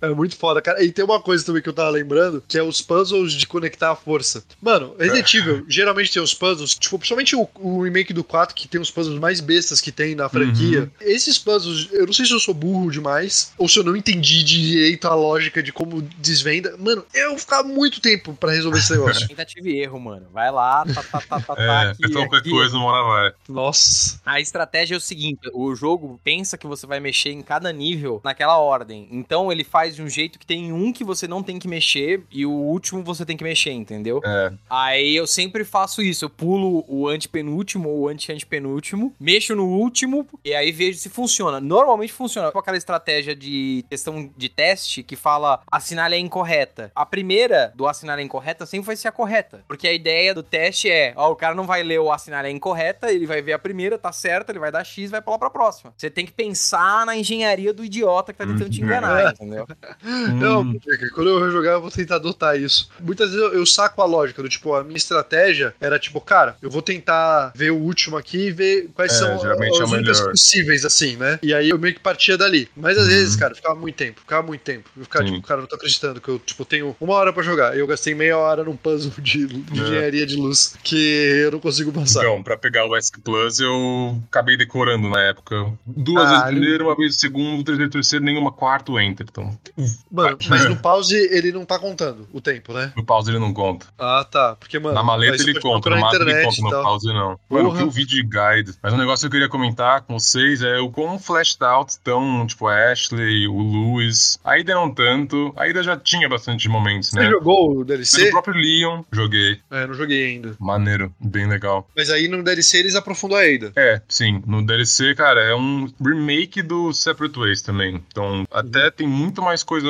refeita ali do que no próprio main game, né? Mas, assim, o Lewis, por exemplo, o jogo original, ele tinha uma morte totalmente inútil. Ele morria do nada com o Sadler só colando na sala. Era totalmente inútil. Nesse, spoiler pro ouvinte, ele... Bom, enfim, não vou spoiler, deixa pra vocês fazerem isso. Ele tem pelo menos um final que faz muito mais sentido. Ele morre como um É, herói, mó assim. emocionante, eu fiquei mó triste, mano. Sim, Foi. eu também. O Ele Luiz, o Luiz é muito da hora, Sancho, mano. Danjo. Ele Sim. ficou muito melhor, velho, Luiz. Você vai descobrindo Sim. sobre o passado dele também, né? O Exato, porquê que ele tá ali. Isso foi muito legal. Uma hora quando se associa que ele é aquela criancinha que você leu, que lia o Don Quixote, tá ligado? Você fala, caralho, ele tava na vila, ele não sei o que, ele se fudeu aqui, essa é a casa dele, não sei o que. Vai muito legal, mano. Ele tem muito do a caralho, ver com velho. a história ali. É muito, muito foda. E, e você consegue entender, né? Por que, que ele tá ali ainda, por que, que ele não fugiu. Quase como Exato. se ele tivesse realmente assim, uma dívida com aquele lugar, um dever, Uhum. uma sessão de culpa também. Eu achei, mano, Sim, muito do caralho que eles fizeram com o Luiz. Eu gostei pra caralho. Pra mim, sim. foi uma das surpresas, né? Porque a Ashley, eu tava esperando que eles fizessem aquilo. Porque, Uhum. pô, em 2023, né? Numa época que você precisa tomar mais cuidado em retratar personagens femininas que são dozelas em perigo, mas você tá refazendo um clássico. Então, eu tinha certeza que a Ashley ia mudar em várias coisas e eles conseguiram fazer uma coisa que é muito fiel ao clássico, mas fazendo uma atualizada de forma que faz sentido ali com a personagem, quem ela é. Eu achei isso Uhum. foda. Ela tem muito mais Ela não é Exato. Pensando do ponto de vista de jogo, ela é um item que o Leon tem que cuidar e só atrapalha o Leon. Por definição, a Ashley atrapalha o Leon. Então, tipo, eles tiveram que ter todo um cuidado de situá-la melhor no jogo. E aí, pra isso, eles dão muito mais personalidade a ela. Eles dão alguns arquinhos pra ela também. Tipo, Você vê que ela cresce durante o jogo. Isso é muito bem feito e valoriza muito a Ashley. Até porque essa mecânica de ter que proteger alguém é muito legal de fazer. Tipo, Dá uma dificuldade muito maior no jogo, assim. Então a Ashley, merecidamente, tem esse upgrade de character ali, development. É muito bom. As Bella Sisters, que é outra parte fantástica do jogo, Uhum. eu não coloquei a Ashley no armarinho. Eu fiquei dando rolê loucamente na sala. E aí a Ashley caiu. Levanta a Ashley, continua dando rolê. Porque eu não me toquei que eu tinha que botar ela no armarinho. E eu passei de primeira. Então quando eu vi o armarinho depois, eu falei. Caralho. Ah, caralho. E é um covilzinho, tipo, o jogo te engana. Tipo, eu vi isso várias vezes. Um amigo meu, o Dezinho, ama, ele jogou o Resident Evil também. E ele postou os dele jogando. Essa parte que você tá chegando nas Bella Sisters é perfeitamente calculada pra você entrar, dar uma volta, subir, ver uma porta e cair dentro da sala delas. Se você não se preparou antes e abriu pro lado de fora, você tá preso ali. Então é perfeitamente feito pra isso acontecer. Tipo, você vai sendo levado até o pico que vai trigar o, a boss fight e você não tem a menor noção disso. Cara, esse jogo, ele é uma aula de game design. Olha o que você tá falando, mano. Tipo, porra, é, é literalmente a mão invisível do game design te guiando, tá ligado? Exato. Pô, isso é do foda. caralho. cara, Isso é do caralho. Sim. Esse jogo é muito foda pra várias coisas. Eu tive uma experiência um pouco diferente porque eu não caí, né? Eu, eu abri a porta, É, consegui eu sabia o que ia entrar. acontecer. Eu não sim. sabia, foi por sorte mesmo. Eu vi o armário, tirei entrar no armário, porque, né, coisas boas não vão acontecer. No momento, eu perguntei se foi feito de propósito, porque às vezes a estratégia era usar a Ashley de É, isca, decoy. porque os caras pegavam ela e aí dava o prompt de você usar a faquinha. Então você acabava Uhum. com ganado sem usar muito recurso. E eu fazia Uhum. isso pra caralho. Então Usar era meio que uma estratégia. Olha, olha, a mocinha loira ali, pega ela ali, porra. Mas eu achei muito da hora. Eu gosto como, às vezes, o, o jogo, pro Willy, que jogou várias vezes, acho que ele teve mais essa sensação de, às vezes, você fazer um loadout, porque o jogo quase que te incentiva a você fazer o upgrade na sua arma, porque aumenta o valor de revenda e você perde um- uma porcentagem muito pequena. Uhum. Eu fiz vários testes, assim. O primeiro, eu tentei fazer com que o meu rifle ficasse mais forte. Eu falei, puta, mano, rifle não é legal pra mim porque eu não gosto de ter essa coisa de, tipo, tirar o cara muito de longe. Eu prefiro mirar mais aqui, assim, chutar. Às vezes, quando vem um cara mais forte, eu pego 12. Então, a 12 pra mim foi, tipo, go to arma. Porque Uhum. eu também testava nova, que era aquele o, o negócio, tipo, cara, como é que chama isso mesmo? Que é tipo uma besta. É uma besta? Ah, O o Bolt. Bolt É o É, Bolt o Thrower lá, é. É, é uma besta, né? Uma bestona ali mesmo. Sim, Eu- eu, não eu tentei ele. daquilo, mano. Mano, eu vi um. Eu não sei se agora foi um vídeo ou se foi um post no Reddit. Do cara fazendo uma defesa, tipo, em números do jogo, falando sobre a chance de stagger dele, sobre o ritmo e sobre, tipo, como você não perde as flechinhas que você joga. Uhum. E como era, tipo, super válido você fazer um upgrade massivo nessa parada e ter uma estratégia de você ficar, tipo, usando ele pra runs em dificuldades mais altas. Uhum. Eu falei, caralho, mano, foda. E o jogo ele tem isso, tipo, de você fazer os seus loadouts e ter uma experiência de acordo com as armas que você tem disponíveis. Sim. A pistolinha é a melhor coisa. Pistolinha. É, pistolinha. Qual é foi a melhor pistolinha que vocês usaram até o final? Mano, eu fiz alguns testes, tá? Tipo, de salvar. Gastava muito da minha pistolinha. O Willy percebeu que eu parecia o Rambo quando É. entrava numa sala. tipo, Não, é. É um pistoleiro. Então, assim, porque as outras armas eu tomava cuidado, eu economizava. Mas a pistolinha na minha cabeça Uhum. era, ah, é a minha arma, eu posso gastar Sim. à vontade. Então, eu experimentei a, a inicial, aí eu experimentei a Punisher, aí eu experimentei Nine? Matilda, a né? Matilda. Eu fui fazendo. Toda vez que aparecia uma pistolinha nova, eu salvava, vendia minha pistolinha, estava sempre no máximo. Aham. E experimentava. Cara, no final das contas, eu joguei a- o jogo inteiro com a pistola do Leon mesmo. Uhum. Porque Uhum. ela com o laser é muito boa. É muito OP a combinação. Só vejo um argumento pra você mudar. A Punisher, ela tem tiro perfurante. Hum. E aí, ela consegue não só matar os caras que tem escudinho, que tem armadura e o caralho, Uhum. mas ela consegue matar o nosso querido amigo Regenerator. Uh, é verdade. Hum, Mas Então, a Punisher, aí- você consegue colocar o scope? Que também tem esse. Não, você você vê o scope, você Entendi, olha onde tá, muda de arma e play. é, Entendi. Tá, tá Pode no crer. baço do vagabundo. Aí você vai lá e mete no baço. Da Uhum. hora. Cara, eu fui com a Red 9, com o estoque, porque Muito o que legal o Red acontece? Nine. É foda, ela tem uma carinha como se fosse uma arma, sei lá, da Alemanha da Primeira Guerra, tá ligado? Ela, tipo, tem um design todo diferente. Aham. Parece uma mouse. É, né? o que é brisa é que é o seguinte, tipo, quando você tá com o Red Dot, quase como se a retícula ela sempre tivesse fechada, porque É, você começa o jogo e é uma retícula abertona, o Leon tem que estar parado, isso eu achei muito foda, porque no Resident Evil clássico, o Leon só atira parado. Então Uhum. aqui seria esquisito o Leon não conseguir andar enquanto ele atira, mas aí eles colocaram uma mecânica do jogo que o jogador ele é incentivado a parar pra atirar Uhum. até pra fazer uma alusão ao jogo clássico, porque quando a retícula fecha, você não só ganha precisão, como a arma ela tem uma chance de crítico muito maior. Sim. E quando você tá com a Red 9 padrão, a retícula é muito grande. É. E aí você tem que ficar parado muito tempo pra ela fechar. Mas com o estoque, que é tipo uma parada que você apoia ela, ele Uhum. fecha muito mais rápido. Ela tem essa chance de crítico pra quando você dá na cabeça do inimigo, que é onde eu mirava, que é muito melhor. Se Sim. você joga com uma arma que perfura, uma arma que tem mais munição, uma arma que fecha a retícula mais rápido, às vezes a estratégia é que nem a do clássico, que não era da headshot no clássico, era da do joelho, né? Você tava no joelho, roundhouse kick, né?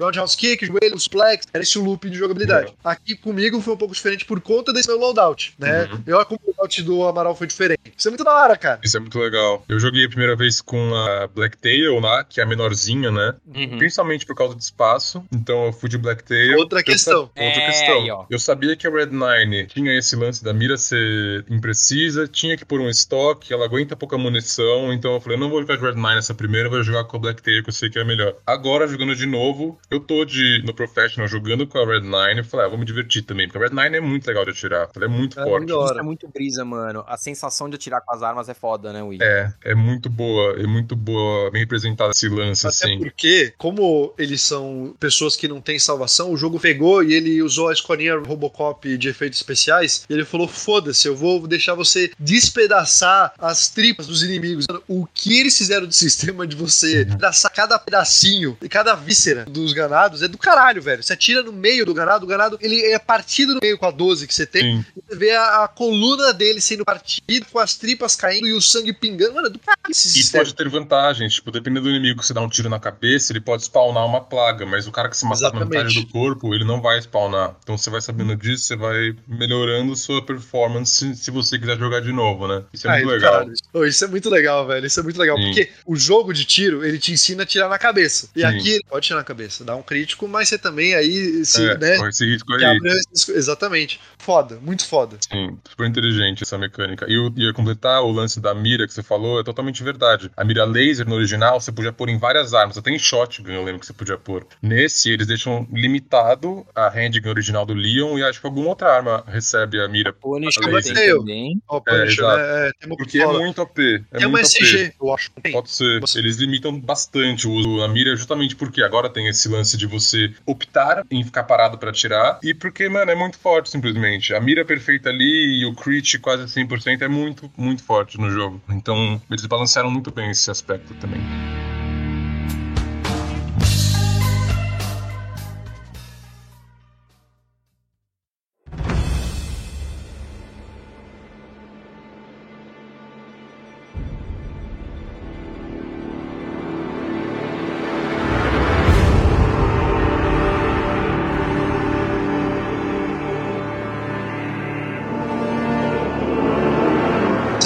Clássico ele foi escrito em três semanas? Por Caralho. conta desse Semana? trabalho, todo esse problema todo do desenvolvimento do jogo, eles tiveram várias builds que eles foram criando, várias rotas que, né, elas por si só já viraram coisas separadas, né? Tipo, porra, virou Devil May Cry, virou não sei o quê. Ele foi escrito em três semanas, cara. Então é muito em função disso que esse jogo ele também tinha a missão de, tipo, tentar expandir o lore e fazer né, esses ganchos e desenvolver melhor a Ashley, desenvolver melhor o Lewis. E a Ada, só que eu, eu realmente achei que, tipo, pô, ela não tinha tanto, mas eu acho que deve estar no, né, como você falou, deve, deve estar no Separate Ways também. Uhum. É. Eu baixei já o, o DLC, tô pra jogar, que eu quero primeiro fechar uma vez no hardcore pra jogar o DLC, tá? Tá danada no hardcore, É da porque hora. provavelmente vai ser a última coisa nova que eu vou jogar do remake. Mano, eu já tô órfão pra caralho, porque eu joguei muito brisa. Eu vinha numa toadinha, eu joguei, foi o Homem-Aranha, jogo longo. Aí o Horizon, jogo longo. Aí o God of War, jogo longo. Aí teve o Elden Ring, jogo longo. Aí o Zelda, jogo longo. Eu, eu conseguia jogar dois, três jogos por ano por isso, porque é um jogo de 100 horas. Aí você, cara, não tem o que fazer. Você muito tempo. Esse jogo, porra, você vai fazer uma jogatina, vai jogar uma vez ele no normal, você vai gastar entre 15 e 20 horas. Maluco, você vai sair muito feliz. Sim. E as sessões, elas não precisam ser sessões de 6 horas pra você avançar. Cara, você fazer um capítulo é o quê? Uma hora, uma hora e meia no normal? É, uma média é essa. Porra, é muito bom, mano. Você chega cansado em casa, porra, quero jogar um negócio pra desestressar. Assim, você vai jogar um jogo que vai te estressar, mas. Ah, quero jogar um negócio. Puta, isso é muito foda, cara. Eu não aguento mais essas experiências de jogo. Não é que eu não aguento mais, mas a indústria ela tá chegando num ponto que você fica tão grande, tudo fica tão grande, Uhum, numa escala é. tão retardada. A história tem que ter tanto espaço e tanto tempo e tantas coisas. E, puta, esse jogo é um alento, velho, porque é um jogo É. conciso, divertido para um cacete, lindo, gráfico perfeito, as atuações dos voice actors ali fodas. Muito legal. E- Sim. Condensado, mano. 15 horinhas. Ou, se você jogar uma vez o jogo, tá bom. Você já Uhum. vai curtir É. pra caralho. Vai valer os 60 dólares. E se Hum, você for degustar, você gasta mais tempo. Eu gastei 25 e, tipo, mano, tem o modo Mercenaries e eles lançaram com preço absurdamente em conta do DLC, tá 10 dólares. Acho É. que no Brasil, inclusive, estão É. cobrando bastante. Tá 54 É. reais, eu acho, uma coisa assim. Então, mano, tipo, realmente assim, é bang for a buck pra caralho. E eu concordo muito com o que você tá falando, Amaral, porque alguns jogos que eles são pra caralho a minha jam, né? Minha geleia ali, eu amo, que são geralmente os RPGs. Aí eu consigo me dedicar mais tempo neles. Tipo, Starfield, Baldur's Gate, pô, tô mergulhando nesses jogos. Mas esse ano a minha filosofia foi: quero jogar jogos que tem um começo, meio e fim ali. Eles são um pouco mais lineares. Que foi Atomic Heart, foi os meus Souls-like que eu gosto pra caralho,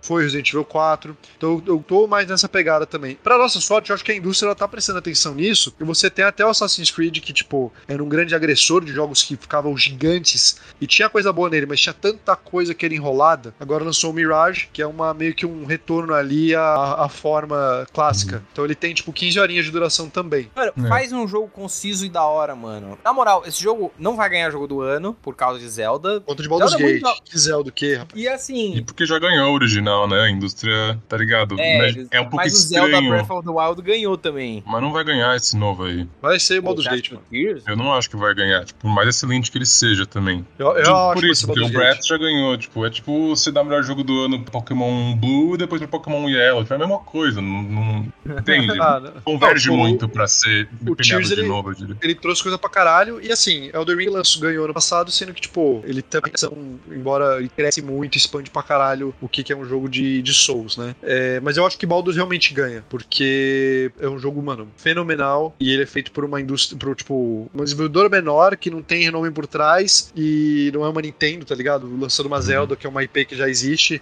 Quer dizer, não que Baldur's não existisse, mas ele tá revitalizando uma IP de um estilo de jogo que geralmente não fura a, a bolha, tá ligado? Então, eu acho que Baldur's, mano, tem que ganhar. Eu vou fazer campanha. Vou, se não ganhar, eu vou fazer que nem aquele garoto que invadiu o palco e começar a falar, do sei lá. Pai. Mas que é o- é o tênis, Lucas, the se não ganhar. Ex- Exato, eu vou Greve no paquete de tênis, não greve de tênis. o, isso da gameplay é muito verdade. Eu acho que, tipo, o ponto de partida de alguma desenvolvedora é pensar, ok, se a gente fosse fazer um jogo, primeiramente curto e, e objetivo, como ele seria, e expandir a partir daí. Resident Evil 4, particularmente, ele permite que você fique. No remake, eles dão muito esse lance de você ficar fazendo backtracking, que é um negócio que existe no Resident Evil, né? É meio canon do Resident Evil você ter que voltar pra pegar um item que liberou depois, ou você perceber que esqueceu um negócio e você, putz, será que eu consigo voltar lá? Às vezes até é o caso de você ter que voltar umas files, etc. O Resident Evil sempre se propôs a fazer isso. No 4 original, não tinha muito backtracking, né? Tinha áreas que você podia dar rolê e voltar e não sei o que, mas quando você fechava um capítulo, você estava preso em avançar a história. E tudo bem. Mas no remake, eles, por exemplo, na vila tem todo o lance do lago. É um capítulo, aliás, sensacional, tipo, que é logo depois que você mata o Deu Lago, né? E no castelo, que é logo depois que você passa pelo labirinto, você também tem um puta backtracking que você pode fazer pela muralha, de volta pro salão principal. Então, isso, no, eles fizeram muito bem esse lance. Você pode escolher como você joga. Você pode ser a pessoa que vai pras cabeças ali, não para por nada, e é o Leon S. Kennedy querendo salvar a Ashley. É. E você pode ser a pessoa que, mano, quer apreciar aquele jogo. É A primeira vez que você jogou, você, talvez você jogou o original, você tá achando o jogo maravilhoso. Tipo, então o jogo permite que você faça tudo isso numa gameplay só. Isso é muito bom, é muito bem desenvolvido. Tipo, claramente tem muito cuidado ali, tipo, muito carinho, tá ligado? Isso é foda de perceber. E eu acho, na moral, que dos jogos da franquia, sei lá, desde o 7, talvez até desde o 6, é o jogo mais acessível. Nunca joguei Resident Evil, nunca encostei em Uhum. nada Resident Evil. Esse é o melhor jogo pra você começar, eu acho. Porque Acho que sim. ele é um jogo de ação, ele é divertido, ele tem o co- coração ali de terror da franquia. Uhum. E, cara, você não precisa saber nada pra jogar esse jogo e, e curtir Exato. isso. Tipo, se você vai jogar o 2, você tem que entender algumas coisas que já vieram, sabe? O 3, muito mais. O 7, ele é um jogo bem acessível também, porque ele não tem. Até o finalzinho, ele não tem nada a ver com nada, né? Uhum.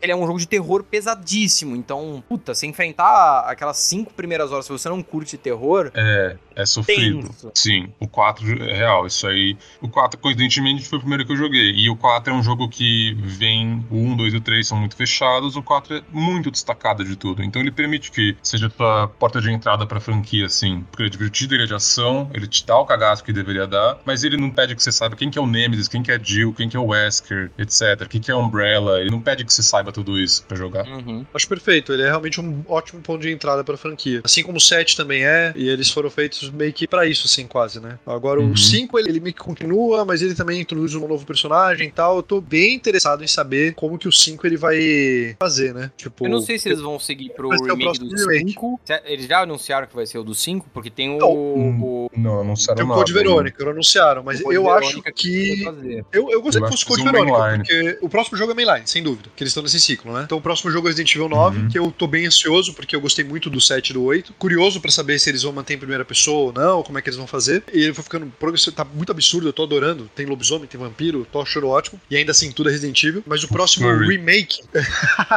Imagina, Resident Evil Furry. Próximo eu, de remake eu acho que vai ser o 5, cara. Eu queria muito que fosse Code Verônica, porque é uma acho. história que eu nunca joguei. O Code merece um remake, velho. Puta jogo travado, mano. Realmente. O Code e o Zero são jogos assim, que tem aquele tank movement que funciona no 1, no 2 e no 3 originais, mas neles, não sei porquê, é muito ruim de jogar com. É, e o 5, apesar da história ser meio, ah, meio louca assim, e o jogo não é um jogo de terror, nem de Uhum. dar medo, mas o 5 é muito divertido. E assim, as pessoas jogaram o 5 errado. Você tem que jogar o 5 em co-op. Você tem que jogar o Exato. 5 com alguém. É É, muito da hora jogar com alguém, é muito divertido jogar com alguém. Não sei como eles vão fazer o negócio de split screen, queria que eles fizessem, é da hora fazer, é importante fazer, mas se não tiver um split screen bom, que pelo menos autorizem você a fazer cross-platform. É. Jogar cross-platform é um negócio, por- porque aí, porra, tem algum amigo teu que tá, tá jogando o joguinho também, Mano, você entra, foda-se e joga com o cara. Aí sim é, seria bem do Sim. caralho. Eu acho que a Capcom não vai fazer isso, mas o que seria do caralho, tem alguns jogos que fizeram isso, tipo, se eu não me engano, a Way Out, e eu acho que Takes Two, que só uma pessoa precisa ter comprado a cópia. Isso é do caralho. Hum, Ah, isso é maneiro seria também. foda. Isso Não, seria não foda. vai ser o caso, nem fudendo, mas Eu também seria acho que muito não. bacana. Mas seria foda, tipo, porra, aí eu posso falar, mano, eu comprei o jogo, eu posso jogar sozinho, eu posso convidar quem eu quiser, mas quem eu convidar, tipo, não precisa ter tido esse investimento. Eu acho que seria foda, porque iria incentivar realmente que você jogue como split screen. Mas assim, Uhum. com os avanços de AI e tudo mais, eu acho que, tipo, os problemas que o 5 ele tinha, até com questão de estrutura mesmo, tipo, pô, eles streamlaram pra caralho o inventário. Você tinha quatro slots e era isso, tá ligado? Então, tipo, esse joguinho de você ficar gerenciando, você, por exemplo, olha como essas coisas elas se aprofundam e conversam com outros sistemas. Você escolheu a Blacktail porque ela ocupava um negocinho minúsculo. Aham, mínimo, Eu? sim. Exato, eu só consegui efetivamente usar a Red Nine usando o estoque que por si só já era o dobro do tamanho da Exato. Blacktail,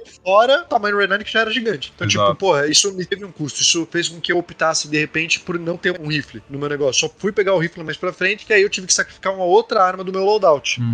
E ter menos granada, e ter menos munição, e ter menos recurso ali junto comigo, sendo que você tinha todo esse espaço. Você tirar esse elemento do inventário é uma cagada do 5, tá ligado? Tipo, eu não gostei. É, Outra coisa é que a forma que eles tinham que estruturar em fase era muito diferente, por conta do co-op. E por ser co-op, ele muitas vezes é mais difícil você ter esses momentos de terror em co-op, né? Então eles faziam mais ainda que fosse mais coisa de ação ainda. Então eu tô muito curioso pra saber como é que eles vão refazer o 5, porque eu acho que a Capcom tá bem ligeira. Eu não vejo a Capcom errando como ela errou Cara, no passado, a tá Capcom ligado? tá brilhando muito com os remakes. Muito, tipo. Tá brilhando demais. extremamente em alta. Resident Evil é uma franquia que é desde 96. Tipo, no- o 4 eu acho que é o remake que mais vendeu deles, por exemplo. Tipo, e esse título era do 2 remake, tá ligado? Então, tipo, eles estão numa toada de só acertar, tá ligado? Isso é muito maneiro. Sim. Por quê? Porque eles têm noção do material fonte, porque eles respeitam o que foi feito antes, porque eles querem elevar o material que já existe. Isso tá claro ali na missão deles. Exatamente, total. Resident Evil. Um comentários finais, vocês têm alguma coisa? A gente já fez a recomendação, ponto de entrada. Por mais jogos de 15 a 20 horas que sejam tão satisfatórios quanto esses, mano. Pelo amor de Deus. Puta, eu amei Elden Ring, mas se eu tiver que jogar 120 horas de novo, cara, eu só vou jogar isso. Eu vou comprar um É. jogo só. Indústria, você quer que eu compre vários? Faça jogos curtinhos, muito brisas, que eu vou jogar e vou achar do caralho. Pare de fazer jogos assim, esses monolitos gigantescos, que eu não... é cansativo, é muito bom. Porra, Zelda Sim. do caralho. Pô, me emocionei no jogo. Porra, meu, 100 horas é muita coisa. E eu joguei sim, o Góis deve ter jogado umas 150. Porra, meu, me dá um descanso. Não dá. Tenho- 250, acho, de Tears. tenho coisa pra fazer, sabe? Me dá um negócio curto, dá 15, 20 horinhas da hora. E um modo louco aí pra você jogar em infinito. Pô, a Emerald. A Emerald tem o Battle Frontier que é infinito. Oh, yeah. Você pode se divertir sempre. Mas, pô, me dá uma experiência fechadinha, legal, bacana. É só Sim. isso, cara. E, O, e- o trade-off é muito maior. Seu esforço de criar um jogo que não é de 150 horas é muito maior do que criar um jogo de 20, tá ligado? E se a pessoa gosta igual no fim, o de 20 deu muito mais trade-off, tipo, pra própria produtora. Não desincentivando também, tem jogo que tem que ter 100 horas. Tipo, isso é da hora também que exista. Mas, pô, os que tem 20 horas são muito especiais. Só fazendo uma defesa aí também aos jogos de 20 horas, tipo, o trabalho não é linear. Você pega, por exemplo, esses jogos mais sistêmicos, o próprio Tears of the Kingdom, né, que é gigantesco. Você tem coisas à mão pra caralho, tipo, as shrines, mas a patrulha dos inimigos que tá rolando e tal, é, é um algoritmo ali que tá gerando aquele negócio ali pra você, entendeu? Assim como, tipo, várias coisas em, Star, em jogos tipo Starfield, em jogos tipo Assassin's Creed, é, não o, o mais recente. Então, você tem um outpush de inimigo ali, cara, o trabalho pro game designer foi tipo, ele colocou ali gerar a torre, que aí ele pegou os assets que já existiam, colocou um posicionamento de inimigos, um arqueiro aqui, aqui, aqui. Não teve realmente um game design pensando Uhum. meticulosamente como que vai ser a experiência do De onde jogador. eles saem, o caminho que eles fazem. Exato. Pô, esse negócio que você falou, né, de chegar ali da, das Sisters. Cara, tem isso. Tem uma vez isso no da vida, tá ligado? Resident Evil é só isso, é Uhum. só a alta curadoria. Então, tipo, cara, Exato. não é fácil fazer essa parada. Tipo, os caras tiveram um trampo herculano, mas eu acho que entre ter um trampo herculano de você fazer um, um jogo de 100 horas e tal, é, trabalho igual, se pá, Resident Evil deu até mais trabalho. Mas eu também levanto pra caralho essa bandeira porque a vida adulta de ter que malhar, ter que virar um astro no tênis, ter que fazer vídeo, podcast, editar, porra, e namoro ainda por cima, e ter que trabalhar, não tenho tempo também. Tô ansiando por jogos um pouco mais palatáveis, tá ligado? Graças a Deus tem Game Pass, essa porra vai ficar mais cara com certeza, mas, porra, no Game Pass tem vários jogos ali, o Atomic Heart, eu adoraria, eu já recomendei pro Amaral, já recomendei pra você também. Sim. Achei bem brisa esse jogo, bem da hora. E ele demora aí umas 20 e poucas horas pra você zerar. E ele tem umas ideias bem diferentes ali, porque foi feito por mentes russas, né? Mentes orientais diferentes das nossas. Então é legal também consumir esse jogo. Então fica a recomendação. É, e outro, ouvinte, se você escutou todos os podcasts você não jogou Resident Evil, joga, joga o 4. Na moral, você ficou com medo? Pô, sai com. Eu sou o cara mais. Cara, não tem pessoa mais cagona pra jogar essas porras do que eu. Eu sou meio traumatizado. Mano, sai correndo, essa é a estratégia. Você tá Ah. com medo? Sai correndo, foda-se, vai, tá Sim, tipo. você pode.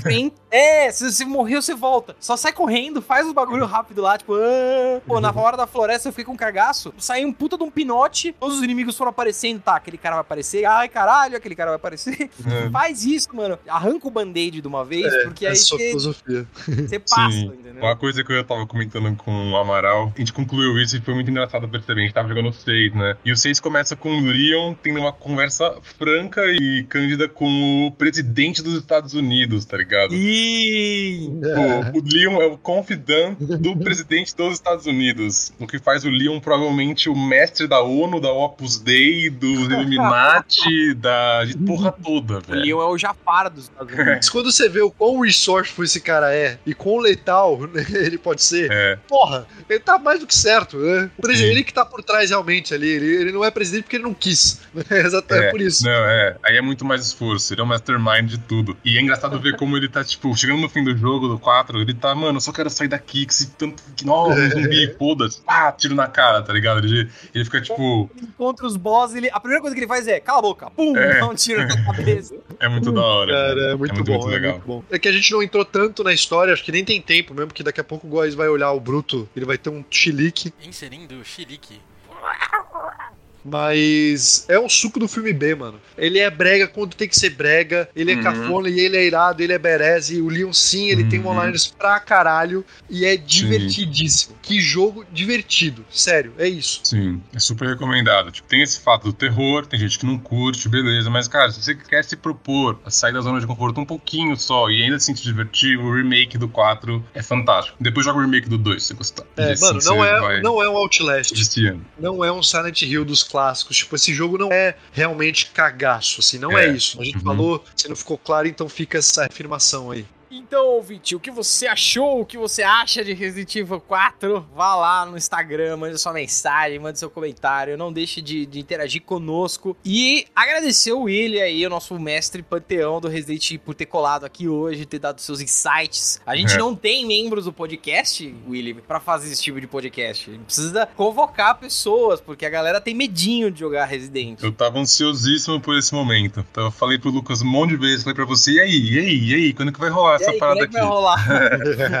Não, cara, o jogo é fantástico, que bom que você gostou de participar. E eu quero jogar o, o a DLC e ansioso demais pra ver o que, que tem ano que vem, porque eu acho que já deve ter Resident Evil. Vai lançar o Silent Hill também, é outra pegada, é mais terrorzão, né? Mas pra ficar de olho. Eu confio 100% na Capcom a partir desse momento. Porque eles lançarem de É. Res, eu acho que eu vou me divertir pra caralho. tipo. E os Resident Evil estão fazendo isso, tudo tá espetacular, velho. É, não, é bruxaria Parabéns, mesmo, cara. Porque o jogo tá lindo, É, ele é lindo. lindo. Então é isso, né? Mais algum comentário? Cara, conta sim, de jogar. é, eu tô com uma É, fala no Professional ali. com- Ah, uma coisa que é muito Não é foda isso. fazer é pegar o S Plus lá. Isso se a pessoa tiver quiser fazer, se prepara. Você vai xingar muita gente, que é muito Ah, foda, velho. onde tá o replay velho do jogo, né, mano? E isso é foda, Sim. porque, tipo, o jogo realmente ele é muito bem pensado pra você conseguir fazer isso também. Sim, Foda, foda.